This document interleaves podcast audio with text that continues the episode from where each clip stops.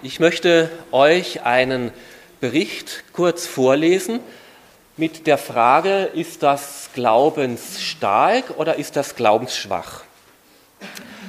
Was bleibt, wenn alles zerbricht? Ich heiße Rita, bin seit 32 Jahren mit meinem lieben Mann André verheiratet. Wir haben drei Kinder und zwei Enkelkinder. Zu Hause sind wir im österreichischen Burgenland. Vor vier Jahren bekam ich die Diagnose Brustkrebs. Körperlich musste ich viel aushalten, aber seelisch ging es mir ausgesprochen gut. Dreimal Chemotherapie, 30 Mal Strahlenbehandlung und wieder Chemo. Das zog sich über ein halbes Jahr, dann galt ich als geheilt. Bei einer Zwischenuntersuchung wurden dann Lungenmetastasen und auch Lymphknotenbefall festgestellt. Ein Schock für mich und meine ganze Familie. Trotzdem hörte ich nicht auf, mich an Gott festzuklammern. Weitere Chemotherapien folgten, aber dennoch entwickelten sich zusätzlich noch Hirnmetastasen. Die Auswirkungen davon waren Schwindelattacken, Erbrechen und Übelkeit. In der Zwischenzeit galt ich als austherapiert. Medizinische Kunst konnte nichts mehr für mich tun. Die Ärzte gaben mir noch höchstens ein halbes Jahr zu leben. Was bleibt, wenn alles zerbricht? Ich persönlich würde es so umformulieren. Wer bleibt, wenn alles zerbricht? Wer? Ja, das ist mein geliebter Herr Jesus. Mein körperlicher Zustand ist armselig kann nur mehr 50 Meter gehen, halbe, äh, habe Kreuzschmerzen, Sehstörungen von vielen äh, äh, bin ich so entstellt, dass die Leute mich entsetzt anstarren. Habe keine Haare mehr und massive Aussetzer beim Denken und Reden. Ich hänge jetzt an der Schmerzmittelpumpe und brauche 24 Stunden Pflege. Und dennoch, ich kann mit Freude singen, Besuche noch empfangen zum Gottesdienst und Hauskreis gehen, wenn es nur irgendwie geht. Und Freude, äh, mein Herz, mein Geist freut sich auf den Himmel. Der Herr sorgt so gut für uns, für die ganze Familie. Unsere Freunde und Verwandten helfen uns so gut sie können. Und ich, ich bin bereit, heimzugehen. Mein Begräbnis habe ich mit allen Einzelheiten geplant, die Anzeigen verfasst, viele Abschiedsbriefe geschrieben, Jesus gibt Freude und Kraft zu allem. Er selbst wird meine letzten Tränen abtrocknen. Der Tod wird dann nicht mehr sein. Kein Leid und kein Geschrei, keine Angst, keine Sorgen, keine Tränen, keine Wunden, kein Schmerz. Ich weiß, ich werde einen ganz neuen Körper bekommen und meine Ewigkeit mit Jesus verbringen. So lebe ich in der Vorfreude auf das, was mich dort erwartet. Auf Wiedersehen im Himmel, eure Rita.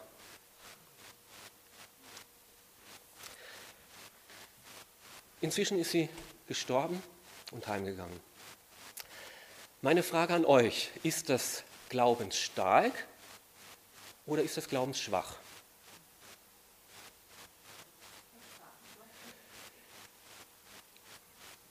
Wenn ich diese Frage heute Morgen hier in der evangelikalen Gemeinde stelle, werde ich wahrscheinlich, und ihr bestätigt mir das zum guten Teil, sagen, das ist glaubensstark. Da lebt jemand mit Gottes Trost und Beistand, nimmt die Schicksalsschläge aus Gottes Hand, nimmt seine Kraft und Trost und Hilfe in Anspruch, um die Schicksalsschläge des Lebens zu bewältigen. Würde ich die Frage aber gestern Abend hier stellen, wo die Life Church, eine charismatische Gemeinde, ihren Gottesdienst feiern, würden wahrscheinlich viele sagen, das ist glaubensschwach nicht mehr an übernatürlichem Eingreifen Gottes zu rechnen, sich in ein womöglich vermeidbares Schicksal zu fügen. Uns geschieht doch nach unserem Glauben und daran müssen wir festhalten, dass Gott Heilung schenken will und wird. Und das ist jetzt nicht nur eine theologische Frage, ob ich jetzt samstags oder sonntags in den Gottesdienst gehe, sondern wenn ich krank bin, ist das ganz existenziell entscheidend wie gehe ich jetzt mit so einer Krankheit richtig um?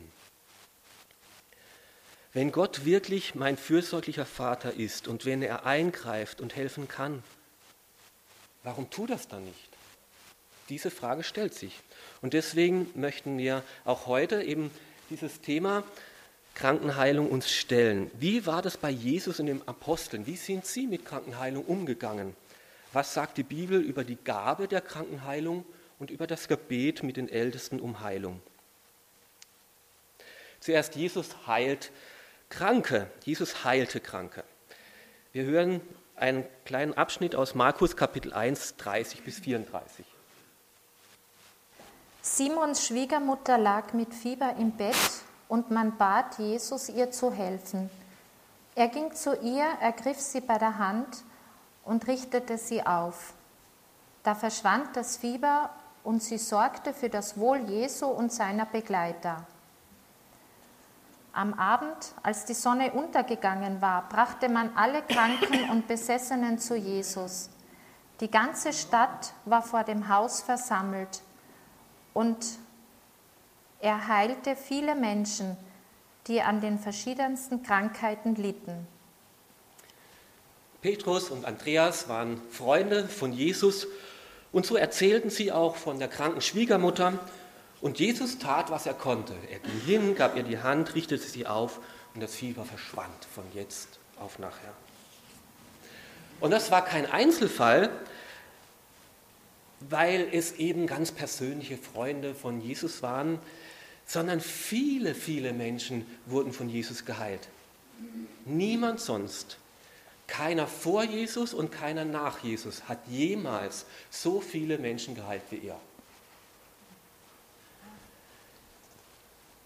Frage, ist Glaube Voraussetzung für Heilungen durch Jesus? Manchmal ja, manchmal nein. Manchmal sagt Jesus, dir geschieht, weil du geglaubt hast. Aber oft heilt Jesus auch, ohne dass wir etwas wissen, dass da Glaube vorher da gewesen wäre. Jesus heilt längst nicht nur jeden, der bereits an ihn glaubt, die Heilungswunder sollen ganz oft auch erst Glauben wecken und Glauben fördern und zum Glauben hinführen.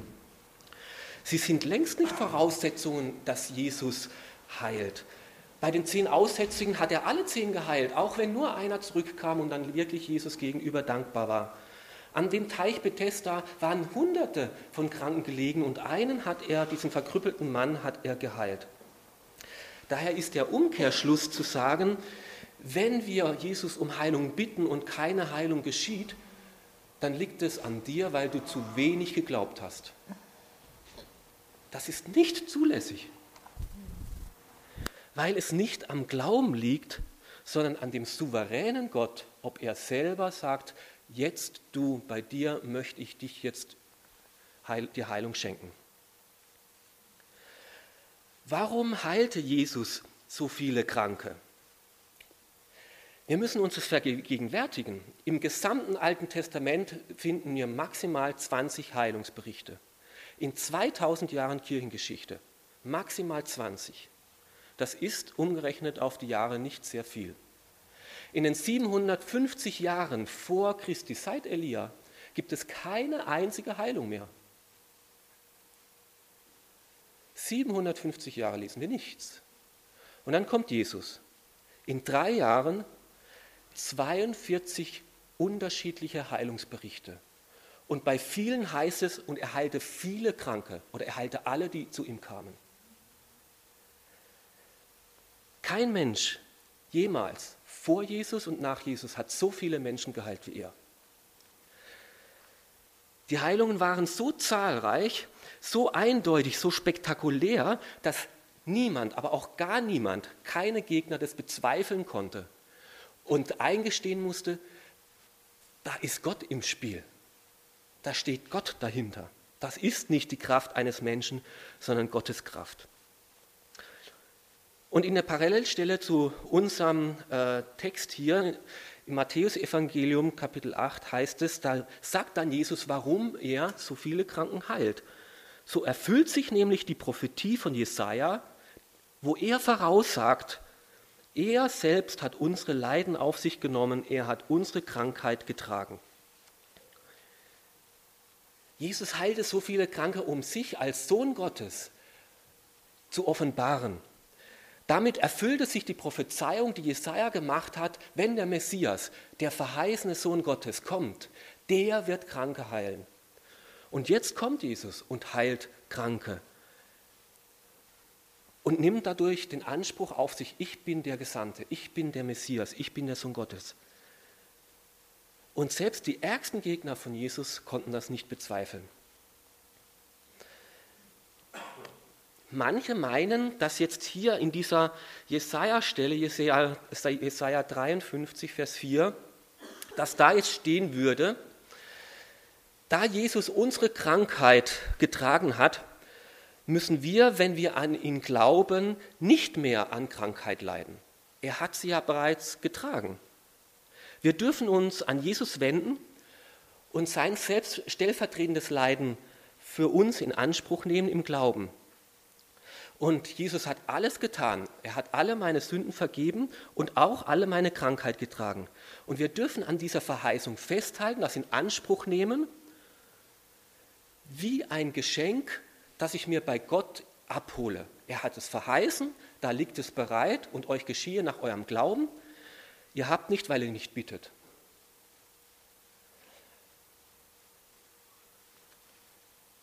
Ich halte nichts von dieser Denkweise. Ja, Jesus hat am Kreuz alles erfüllt. Er hat alles erlöst. Er hat unsere Sünden bezahlt. Er hat die Folgen der Sünden weggenommen. Kein Leid, kein Tod, keine Krankheit wird mehr sein. Er hat uns mit Gott versöhnt. Dem Tod ist die Macht genommen. Der Satan ist besiegt. Einmal werden wir das alles sehen. Aber die Frage ist, wann? Wann werden wir das alles sehen? Letztlich doch erst in der Ewigkeit, wenn wir bei ihm sind. Ich glaube, dass Jesus alle meine Sünden weggetragen hat, aber deswegen habe ich doch trotzdem noch jetzt mit Versuchung und Sünde zu kämpfen. Jetzt brauche ich seine Hilfe, um das, was er für mich errungen hat, auch im Leben sich tatsächlich geschieht. Ja, ich glaube, dass er den Tod besiegt hat, aber deswegen bin ich doch, solange ich auf dieser Erde lebe, immer noch dem Verfallsprozess ausgesetzt und werde einmal sterben. Ja, ich glaube, dass es in der Ewigkeit kein Leid und kein Tod, kein Schmerz mehr geben wird. Aber solange ich in dieser Welt, in dieser Realität lebe, habe ich weiterhin damit zu kämpfen. Wir leben in einer Zwischenzeit, wo wir noch nicht alles sehen, was Jesus tatsächlich getan hat. Was er alles getan hat, das wird sich erst noch zeigen und offenbaren, wenn er sichtbar in diese Welt zurückkommt oder sich, uns zu sich zurücknimmt. Und alles andere sind Kostproben aus der Ewigkeit, Kostproben, die er ab und zu mal immer wieder schenkt, um seine Göttlichkeit und seine Herrlichkeit und seine Macht uns zu zeigen. Aber Heilungen bleiben Wunder. Und wir haben keinen Anspruch, dass wir sie einfach nur bei Gott abholen müssten. Und Jesus ging es auch zu seinen Lebzeiten nicht zuerst um Heilungen. Wenn wir diese Geschichte weiterlesen, Markus,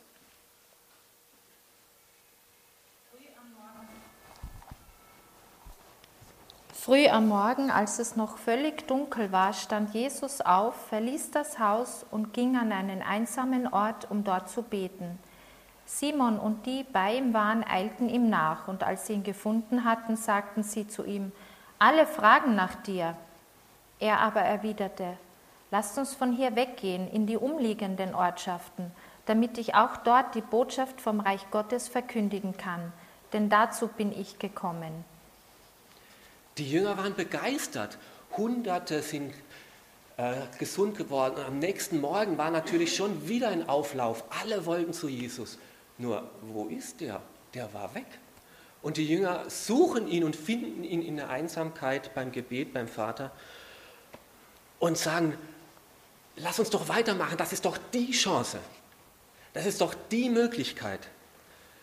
Alle Leute fragen nach dir und Jesus sagt, Nein, wir müssen noch in andere Dörfer gehen, aber nicht um zu heilen, sagt er dort, sondern meine Aufgabe ist es, das Evangelium zu predigen, denn dazu bin ich gekommen. Jesus will eben nicht nur Heiler sein. Er will der Herr und Erlöser sein. Er will nicht nur bewundert und benutzt werden, damit wir körperlich gesund sind, sondern er möchte, dass wir ihn als Erlöser erkennen und an ihn glauben. Hauptsache gesund. Hauptsache gesund. Das hätte Jesus nie gesagt. Die Heilung der Seele ist ihm wichtiger als die Heilung des Körpers. Darum hat Jesus auch nie angekündigte Heilungsveranstaltungen veranstaltet. Ich habe vor, morgen um 10 Uhr alle zu heilen, die zu mir kommen. Bitte ladet die Leute ein. Lesen wir in der Bibel nicht. Das Gegenteil ist der Fall. Jesus hat alles getan, was nur ging, um diese Effekthascherei, diese Popularität über Heilung so gering wie möglich zu halten. Er hat den Leuten verboten, daran, darum, äh, darüber zu reden. Warum? Weil es ihm nicht zuerst um Heilung ging, sondern um Heiligung, um Erlösung. Erlösung, das muss sein. Heilung, das kann immer wieder sein. Und so lesen wir das auch im nächsten Bericht, Markus 1, 40 bis 45. Einmal kam ein Aussätziger zu Jesus, warf sich vor ihm auf die Knie und flehte ihn an. Wenn du willst, kannst du mich reinmachen. Von tiefem Mitleid ergriffen steckte Jesus die Hand aus und berührte ihn. Ich will es, sagte er, sei rein. Im selben Augenblick verschwand der Aussatz und der Mann war geheilt. Jesus schickte ihn daraufhin sofort weg. Mit aller Entschiedenheit ermahnte er ihn, hüte dich mit jemand darüber zu sprechen, Geh stattdessen zum Priester, zeig dich ihm und bring für deine Reinigung das Opfer, das Mose vorgeschrieben hat. Das soll ein Zeichen für sie sein. Der, der, Aus, der Aussätzige sagte, Jesus, wenn du willst, dann kannst du. Und genauso ist richtig. Ja, Jesus kann, ohne Frage, ohne Zweifel. Jesus kann jederzeit jeden gesund machen. Die Frage ist, ob er will, ob das jetzt hier sein Wille ist. Er ist auf jeden Fall die richtige Adresse, dass wir mit unserer Not, mit unserer Krankheit zu ihm kommen.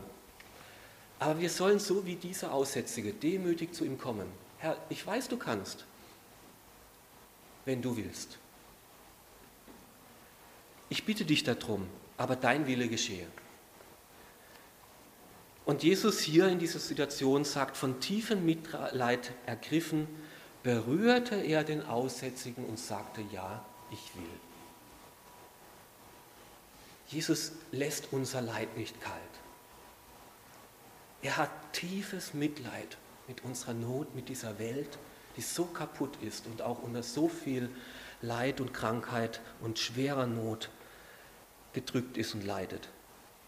Dieser Aussätzige, seit einer Ewigkeit hat er keine Berührung, keinen Kuss, keinen Händedruck mehr erlebt.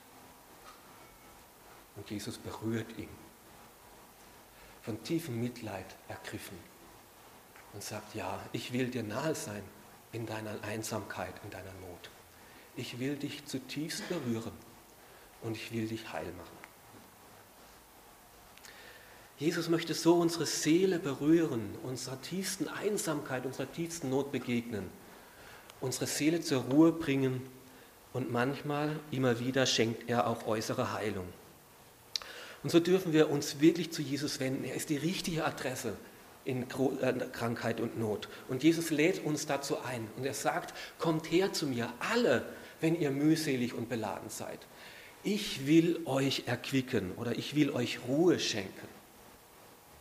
Das verspricht er. Komm, ich will helfen, ich will heil.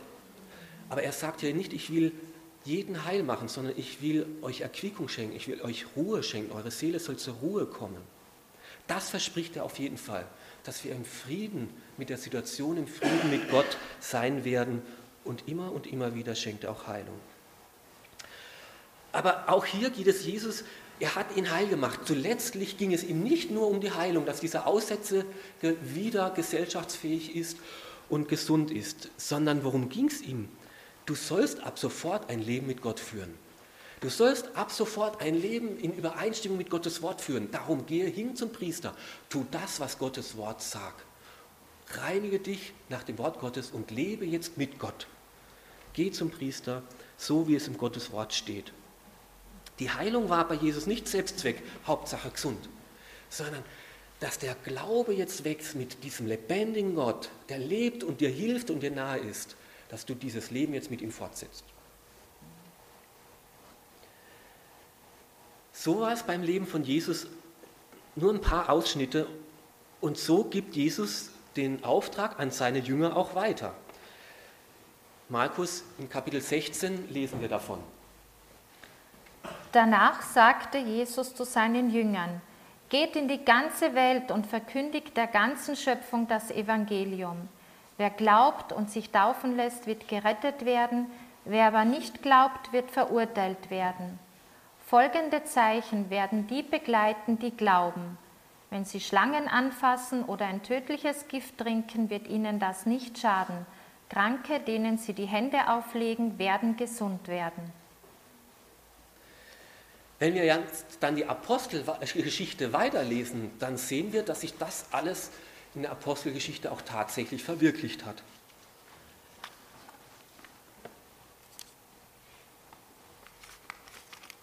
Die Jünger, überall wo sie hinkamen, predigten sie das Evangelium.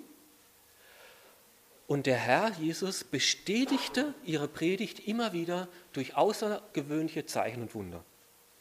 Die Apostel waren missionarisch unterwegs und vor allem dort, wo sie das Evangelium das erste Mal gepredigt haben, da geschahen auch Heilungen, Dämonenaustreibungen, Wunder und Zeichen. In der Apostelgeschichte lesen wir noch von 13 Wundern. Nicht mehr so viel wie bei Jesus, 42, aber 13 Wunder in der Apostelgeschichte.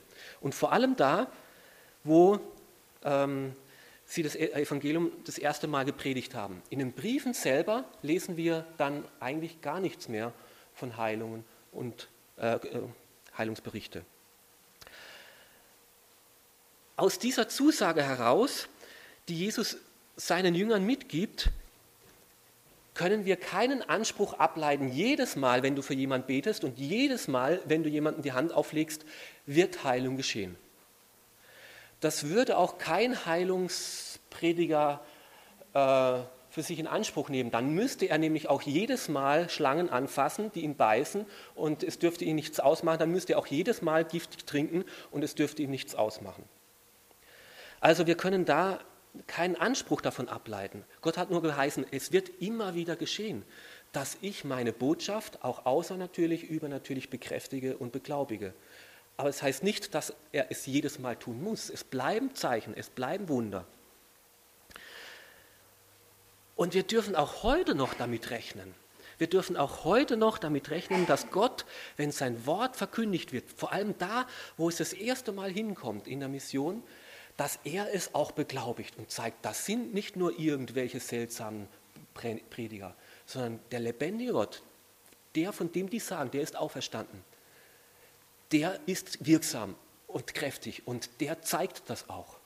Und wenn wir heute noch Berichte, vor allem aus islamischen Ländern, wo jetzt das Evangelium sehr massiv sich ausbreitet, lesen, dann lesen wir auch heute von übernatürlichen Zeichen und Wunder, die Gott schenkt. Daher die Frage, gibt es diese übernatürliche Heilungswunder auch heute noch? Ja, ohne Frage. Gott begabt immer wieder einzelne Menschen mit dieser Gabe und stattet sie aus. Und davon lesen wir auch im 1. Korinther 12, Vers 9, die Gabe der Krankenheilung. Und wieder ein anderer bekommt durch diesen einen Geist die Gabe, Kranke zu heilen. Ohne Zweifel, es gibt auch heute noch von Gott begabte Menschen, die er gebraucht, für Kranke zu beten und wo Gott immer und immer wieder auch Heilung schenkt. Auffallend ist hier bei dieser Textstelle der doppelte Plural. Anderen gibt er die Gnadengaben, Plural, der Heilungen, Plural. Das ist eine seltsame Ausdrucksweise, deutet aber darauf hin, dass jede einzelne Heilung ein Geschenk Gottes ist. Gott gibt eben nicht den begabten Krankenheiler, als ob der die Gabe der Krankenheilung wie einen Besitz in sich hätte, sondern er gibt immer wieder die Gnade für Heilungen. Und jedes einzelne Mal muss der Begabte fragen, Gott, möchtest du auch jetzt in dieser Situation hier eingreifen und ein Wunder tun? Aber er hat es nicht im Besitz, er hat es nicht in sich als Vermögen, sondern nur in dieser Abhängigkeit von Gott, wenn er es jetzt schenken möchte. Und jetzt können wir fragen, wozu gibt jetzt Gott der Gemeinde diese Gaben? Weil in diesem Abschnitt 1. Korinther 12, der fängt an, dass alle Gaben zum Nutzen der Gemeinde gegeben sind. Zum Nutzen und Dienst für die gesamte Gemeinde. Worin liegt jetzt dieser Nutzen dieser Gabe der Krankenheilung? Ich denke, sie hat ihren Platz vor allem in dem Zusammenhang der Evangelisation. Das genau so, wie es bei Jesus und den Aposteln war, dass wenn Menschen das Evangelium hinaustragen und dort, wo es vor allem auf kritische Hörer kommt und auf das erste Mal, wo Menschen das hören, dass Jesus lebendig ist und auferstanden ist und lebt, dass Gott dort auch immer wieder Zeichen und Wunder schenkt, um seine Botschaft zu beglaubigen. Dass es auch heute noch so ist wie damals, dass Heilungswunder dort geschehen, um Menschen im kleinen Glauben zu bestärken oder überhaupt erstmal wach zu machen, boah, hier ist eine größere Kraft am Werk als die, die ich bisher kenne. Es scheint aber so gewesen zu sein, dass da, wo Jesus bereits geglaubt und ihm vertraut wird, wo Gemeinden existieren und das Evangelium bereits bekannt ist, diese Gabe der Heilungen nachlässt und seltener wird. Am Ende, je, je länger die Apostelgeschichte wird, umso weniger lesen wir von Heilungen. Und eben nur noch dort, wo das Evangelium das erste Mal hinkommt. Obwohl Paulus diese Gabe hatte und immer wieder durch ihn Heilung geschehen ist, er war ja auch der Evangelist per Excellence, benutzt er diese Gabe bei seinem Freund Timotheus nicht. Anscheinend konnte er sie dort nicht einsetzen. Der hatte ein massives Magenleiden, was ihn in seinem Dienst eingeschränkt hat, und dem sagt er, trink doch ab und zu auch mal ein Glas Wein, das tut dir gut. Den anderen, den Trophimus, den muss er, der war mit ihm als Missionar unterwegs, den muss er zurücklassen, schreibt er im zweiten Timotheusbrief, weil er krank im Bett liegt. Warum lässt er den zurück und macht ihn nicht gesund? Paulus selber hatte ein Gebrechen, was ihn beeinträchtigt hat, und er hat mehrmals dafür gebetet. Und da tut Gott nichts und gibt ihm die Antwort, lass dir an meiner Gnade genügen, denn meine Kraft ist in den Schwachen mächtig. Das war der Wachstumsschritt, den Gott diesem Paulus zumutete und zutraute. Und dieser Rita. Manchmal wächst eben unser Glaube dadurch, dass Gott übernatürlich eingreift und wir spüren und merken, Gott denkt an mich, Gott sieht mich, Gott heilt er ist ganz für mich da. Und manchmal wächst unser Glaube dadurch, dass er nicht eingreift. Und ich Stunde für Stunde, Tag für Tag, Woche für Woche sowas von abhängig bin von ihm, damit ich es überhaupt schaffe. Und so seltsam es klingt, tut Gott gerade bei reifen Kindern, bei reifen Christen manchmal weniger Wunder, weil die sagen, dein Glaube muss unabhängig werden von Zeichen und Wundern, muss unabhängig sein. Und ich möchte dir eine andere Tiefe, eine neuere Abhängigkeit von mir schenken. Meine Kraft ist in den Schwachen mächtig. Heißt das jetzt, dass wir als Christen gar nicht mehr mit übernatürlicher Heilung rechnen dürfen? Dass das nur für die Nichtchristen ist? Nein, das heißt es wiederum auch nicht. Wir lesen nämlich im Jakobusbrief, dass Gott uns einlädt, mit Krankheit zu ihm zu kommen. Das Gebet um Krankenheilung, Jakobus 5, Vers 14. Ist jemand von euch krank, dann bitte er die Ältesten der Gemeinde zu sich, damit sie für ihn beten und ihn im Namen des Herrn mit Öl salben. Ihr Gebet, im Glauben gesprochen, wird dem Kranken Rettung bringen. Der Herr wird ihn, für seine, wird ihn seine Hilfe erfahren lassen und wenn er Sünden begangen hat, wird ihm vergeben werden. Darum bekennt einander eure Sünden und betet füreinander, damit ihr geheilt werdet. Der Jakobusbrief geht selbstverständlich davon aus, dass auch Christen krank werden. Ganz normal, ganz selbstverständlich, dass sie mit Krankheit zu kämpfen haben. Und sagt, aber darin möchte Gott, dass wir nicht alleine sind. Er möchte uns dabei stehen und wir sollen uns an ihn wenden, zu ihm kommen und er möchte Fürsorge für uns tun. Wenn wir krank sind, dann dürfen wir Gott um Heilung bitten und er lädt uns dazu ein. Und am liebsten im gemeinsamen Gebet und im Gebet mit den Leitern, den Ältesten der Gemeinden. Hier im Jakobusbrief heißt es nicht, wenn du krank bist, dann geh irgendwo hin, such dir irgendwo einen begabten Heiler. Das lesen wir nicht. Sondern Gott sagt durch Jakobus, dann gehe nicht weit weg und nicht irgendwo hin, sondern zu der Leitung deiner Gemeinde. Du brauchst nicht weit reisen zu einem begabten Geistheiler, irgendwelche Heilungsveranstaltungen besuchen, sondern du sollst in deiner Nähe, in unmittelbarer äh, deiner, äh, deinem Umfeld, darfst du Hilfe in Anspruch nehmen und erwarten. Aber die haben ja vielleicht gar nicht die Gabe der Heilung. Das habe ich ja noch gar nicht gehört, dass Gott die da gebraucht. Ja, davon lesen wir hier aber auch nichts, dass die Ältesten, die Leitung der Gemeinde jetzt diese Gabe haben müssten und bräuchten. Es hängt aber ja so oder so am Gebet des Glaubens, am einfachen Gebet, dass ich mich Gott wende. Herr, du kannst. Wenn du willst, dann bitten wir dich drum. Ob der begabt ist oder nicht, so oder so ist es ein vertrauensvolles Gebet zum Herrn. Kein Hokuspokus, kein, weil ich viel glaube, weil der viel glaubt. Gott heilt, wenn er es will. Und wir dürfen ihn darum bitten. Das Einzige, was aber Heilung definitiv verhindern kann, ist, wenn wir festhalten an Sünde. Da, wo man weiß, dass etwas nicht in Ordnung ist, kann ich nicht erwarten, dass Gott mir helfend eingreift und mir zur Seite steht. Im Gegenteil, es gibt sogar Krankheit, die ihren Grund in konkreten Sünden hat. Längst nicht jede Krankheit, aber es gibt es. Manchmal lässt Gott Krankheit auch bewusst zu,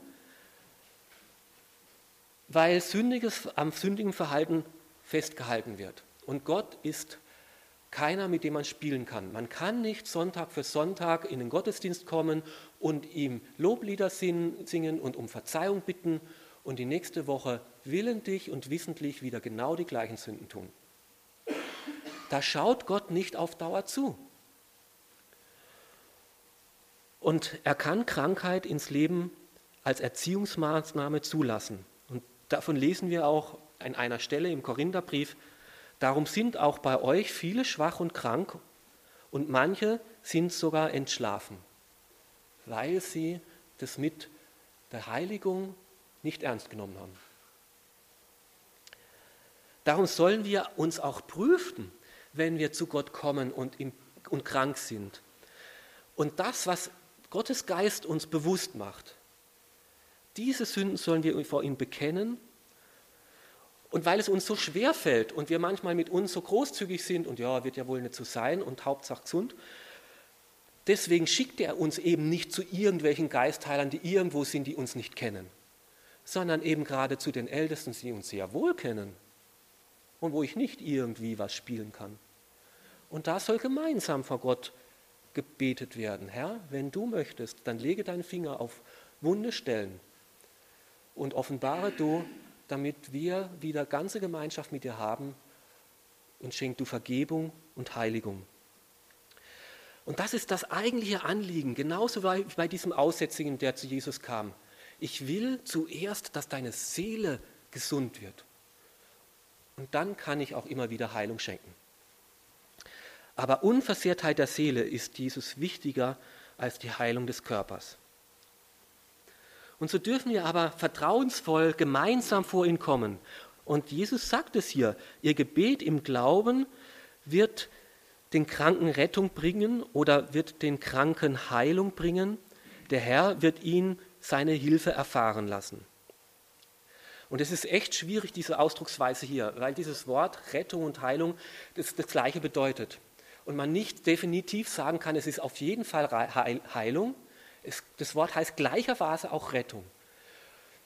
Und so können wir letztlich eigentlich sagen, bei Christen heilt Jesus immer, auf jeden Fall. Wenn wir so vor Jesus kommen und unsere Krankheit vor ihn bringen, heilt Jesus immer. Das ist eine gewagte Aussage, aber ich muss sie erklären. Manchmal heilt er spontan sofort und es ist körperliche Heilung da. Manchmal heilt Jesus im Prozess nach und nach, indem er auch Ärzte und Heilkunst gebraucht. Aber manchmal heilt er auch erst in der Ewigkeit. Und darauf dürfen wir uns auf jeden Fall freuen und festhalten. Ich darf einmal wie diese Rita das sagt, einmal einen Körper haben und ein Leben haben, was nicht mehr geprägt ist von Krankheit, Schmerz, Verfallung und Tod. Und so dürfen wir auf jeden Fall vertrauensvoll uns an Jesus wenden und mit seiner Hilfe rechnen, ob sie jetzt spontan übernatürlich ist oder ein natürlicher Heilungsprozess ist oder ich diese Verheißung erst in Ewigkeit sehen werde, was er alles für mich bereithält. Ich möchte meine Frau einladen, von einer übernatürlichen Heilung zu erzählen.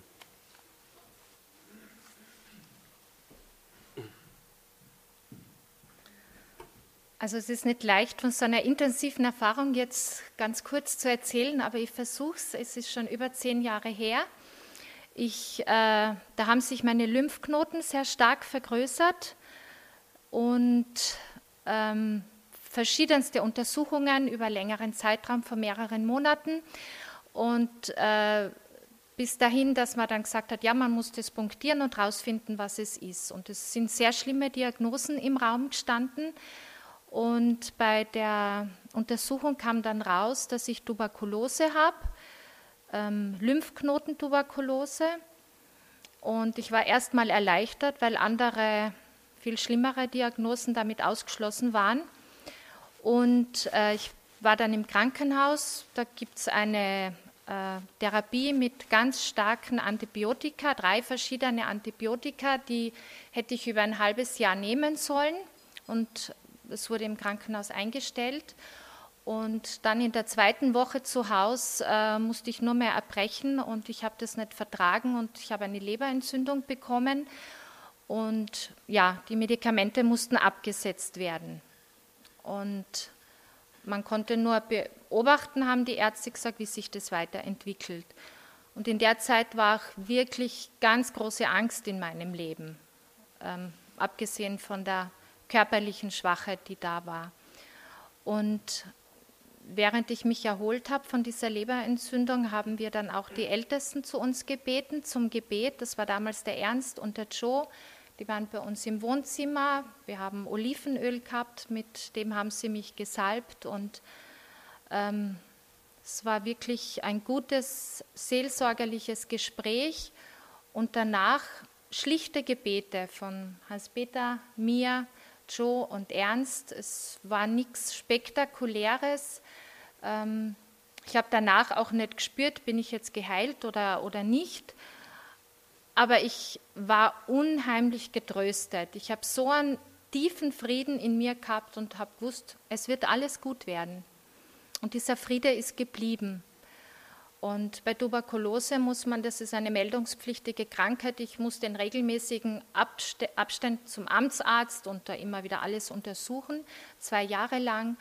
Und es ist nie wieder was aufgetreten. Also ich bin völlig gesund. Gott hat mich übernatürlich geheilt und er hat, mich, hat mir ein halbes Jahr schwerer Medikamente letztlich erspart. Und ich kann ihm dafür nur alle Ehre geben. Und ja, er hat mich auch von dieser Angst, die ich damals hatte, befreit und geheilt, aber das wäre dann noch eine weitere Geschichte. Übernatürliche Heilung ist ein Wunder, aber auch natürliche Heilung ist ein Wunder. Also ich, äh, wir waren äh, im Urlaub machen am Kummersee und da hat der Wind richtig geblasen und ich konnte mal richtig wieder surfen gehen. Und wenn ich so richtig drin bin, dann merke ich nichts. Ja, also dann bin ich da. Ihr, ihr hättet meine Knie äh, oder meine äh, Unterschenkel sehen sollen. Die hatten Blutergüsse und Schrammen und Platzwunden und sowas, weil ständig auf das Brett und runter und wieder weiter und das war einfach, ja. Ich war nicht beim Arzt, aber schaut dir mal die schönen Knie an. Da ist, da ist nichts mehr passiert. Äh, also das, das, hat, das ist von alleine geheilt. Das ist doch ein Wunder. Wenn ich mein Auto an den Fels schramme und ich zwei Monate warte, da ist nichts weg die ist immer noch da. Wenn ich den an Pfosten rase, da ist da auch eine Prellung, aber die geht nicht mehr von alleine weg. Auch die natürliche Heilung ist ein Wunder Gottes, dass Gott es so eingerichtet hat, dass er immer auch immer wieder natürliche Heilung schenkt.